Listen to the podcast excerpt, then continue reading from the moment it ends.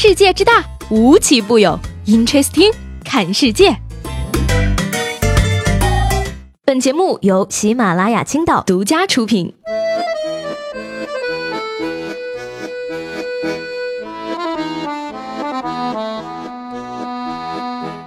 Hello，各位好，欢迎收听本期的 Interesting，我是西贝。昨天呢，在评论里有非常多的朋友给我留言，让我注意身体。我看了之后真的是特别特别的感动，非常感谢大家的关心。那我呢也没有什么可以报答大家的，所以呢，只能让以后每天节目的时间呢长一点，长一点。再长一点，而且呢，我最近也在考虑要不要每周开一期直播，因为这个样子的话呢，时间会长一点，而且呢，跟大家的互动性也比较强。最重要的是状态可以轻松一点，还可以跟大家分享一些我自己生活中的事情。但是呢，直播的内容和时间就是一个很头疼的问题了，因为首先我也不知道你们都喜欢听什么，第二呢，我也不知道你们都是什么时间有空。万一我有空的时候你们在睡觉，而你们有空的时候我却在睡觉怎么办？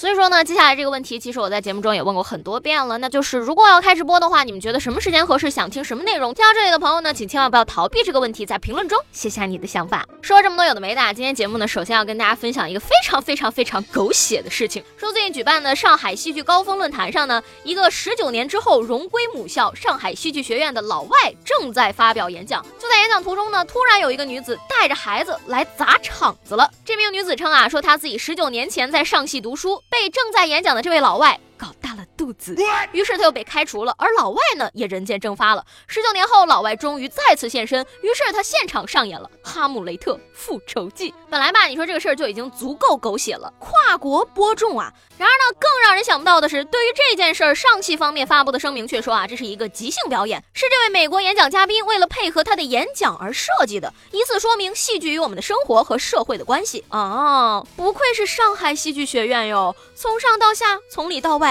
全是戏精的化身啊！这种说法不知道大家信不信，反正我是不信。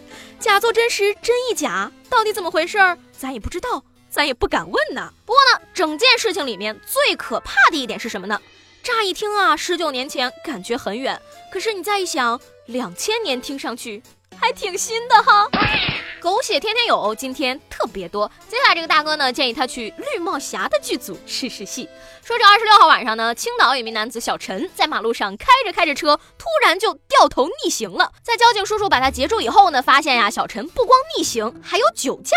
没等对小陈进行询问呢，他就开始对着警察哭诉了，说自己老婆给他戴了绿帽子，他不怕坐牢，就想痛快痛快。嘿，这位大哥，酒驾是很容易撞人的，您要是真的想痛快呢？亲，我们这边建议您直接拿啤酒瓶子爆头比较好。Amazing！而且你这个思路逻辑也不对呀。你要是进去了，留下外面那对奸夫淫妇天天潇洒吗？还是你想体验一把人在牢中坐，绿帽天天来的感觉？所以说吧，人呢还是不要用别人的错误来惩罚自己。建议你回家呢煮份饺子，然后转两下盘子，就能收获爱情了。因为转角遇到爱。大哥呢，这也就是命好啊，让警察拦下来了。万一出点什么事儿，一命呜呼了，不就是给人挪地方吗？你说你来人世走一遭，是为了助人为乐的吗？说到这个助人为乐呢，徐州警方最近抓到了一个小偷，是因为助人为乐进去的。这个小偷呢，多次利用技术开锁的方式进行入室盗窃，终于呢，在某次行窃时被抓了。而由于当时呢，房东年纪大了，不会用手机，小偷就很热心的表示说：“那我帮你打幺幺零吧。”说实话，你就是想去住监狱主题酒店混一日三餐吧？讲道理啊，他既没有溜走，也没有糊弄老年人，这应该是本年度最有爱心的小偷了吧？但说到这个爱心呢，我接下来就要批评一下法国的朋友们了。这个巴黎圣母院失火之后呢，不是全球热热闹闹搞捐款嘛？但是最近呢，法国好几个城市表示，他们对之前的冲动援助感到后悔，决定撤销捐款承诺。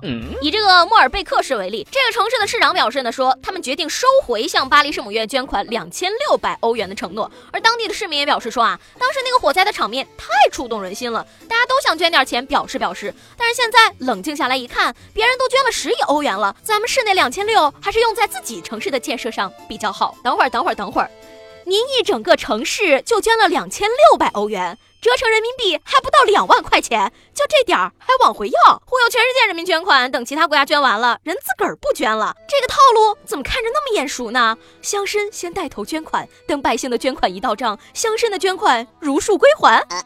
当然了，有声音说啊，说当时说好了捐款用于复原，现在呢，这个法国总统想把圣母院变个样，人家不接受就不捐了，也是正常的。所以说呢，圣母院这个事儿啊，就是典型的皇帝不急太监急，其他国家急得跟什么玩意儿似的，结果人家自己个儿冲完就拉倒了。这个心路历程呢，就跟我们这些咸吃萝卜淡操心的网友们一样。但是呢，话又说回来了，下雨天打孩子，闲着也是闲着呀。而且呢，像什么国家大事、军事、科技、金融，我也是想关心的呀。可是我又看不懂，只能去关心娱乐圈了嘛。有消息称呢，这个去年华谊兄弟深陷舆论风波，亏损了十二个亿。而根据所谓的对赌协议呢，导演冯小刚和演员郑恺呢需要补偿华谊兄弟近八千八百万元，其中呢，冯小刚要赔近七千万，而郑恺呢也得赔两千多万。哎呀，不得不说呀，我们这些小门小户的，就是没见过世面哈，不知道多少钱才叫钱，这么点钱也用爆出来，七千万叫钱吗？范冰冰的八个亿眨过眼吗？而且呢，就华谊亏损十二亿这个事儿啊，我觉得也不用担心，人家一个员工都能拿出八个亿来，何况他有好多员工呢。整个时间里呢，最值得咱们观众担心的就是这个对赌协议的制度。所谓对赌呢，可以理解成军令状。假设年初呢，我说要给公司一年的时间里赚一个亿，结果呢，到年末我只赚了两千万，那剩下的八千万就得我自个儿赔给公司。而自从娱乐圈有了这么个东西呢，可以说是乌烟瘴气、臭气熏天。导演和演员签了协议之后啊，自然一切向前看，什么艺术追求、电影理想都没有合同上白纸黑字的数字来的实在。那说来呢也是有意思啊，同样是赌，有的圈子呢因此乱象横生，有的圈子呢却在压力下你追我赶，越来越好。四月二十八号呢，格力集团披露了二零一八年报，实现营业收入一千九百八十一点二亿元，这意味着呢，格力的董明珠和小米雷军的十亿赌约正式落听。根据呢二零一三年两人打的赌，如果说呢五年之内小米的营业额能超过格力，那董明珠呢就输给雷军一块钱，而董明珠则把赌注加码加到了十个亿。从财报上来看呢，格力击败了小米，超过了两百多个亿。这个赌约呢，雷军算是输了，是呢，雷军输是输，虽败犹荣。因为从过去五年的增长速度和未来潜力来看呢，小米已经赢了。董明珠呢也确实是个狠人，小米创建于二零一零年，格力创建于一九九一年。他本人呢虽然说在格力已经奋斗了二十多年，但干劲儿仍然是越来越足。当然了，他们大佬之间动辄十几个亿的赌约跟我没有什么关系啊。我就想问一下，这么大的赌资，报警后有没有奖励呀？我不求多了，只要给我赌资的百分之一就可以了。这边呢，董小姐和雷布斯因为这个十个亿互相 Q 了五年，而那边呢，王健林王老板则要带着万达重返足坛了。最近呢，这个王健林呢在大连足球青训基地奠基仪式上宣布，大连万达时隔二十年重返足球，重点立足青训，全力振兴大连足球和中国足球。而俱乐部未来呢，也将采取更为中性的名称。真的是足球虐你千百遍，你待足球如初恋，这感觉。像极了爱情呢，有人进坑呢，就有人出坑。最近呢，这个卡纳瓦罗宣布将放弃中国男足主帅的职位，而他给出的官方理由是啊，工作太忙，无暇顾及家庭。动就直说好吗？男足主帅马上要走，这么看，之前里皮要回归的小道消息应该是真的。